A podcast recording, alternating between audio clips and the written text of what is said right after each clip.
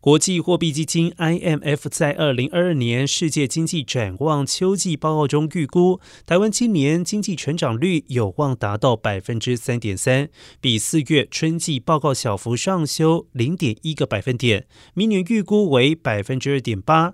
然而，今年通货膨胀率预估为百分之三点一，远低于全球。至于失业率，台湾今明两年预估都将维持在。持平的百分之三点六。